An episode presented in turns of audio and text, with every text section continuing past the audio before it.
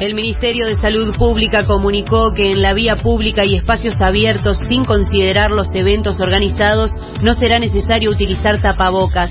A su vez, en sitios muy concurridos o con aglomeraciones de personas, como pueden ser ferias vecinales o paseos de compras al aire libre, la cartera dijo que sí se exhortará a su uso. Se incendió un edificio residencial de 13 pisos en Taiwán. Hay al menos 46 muertos y decenas de heridos. Los bomberos no estaban seguros del origen del fuego.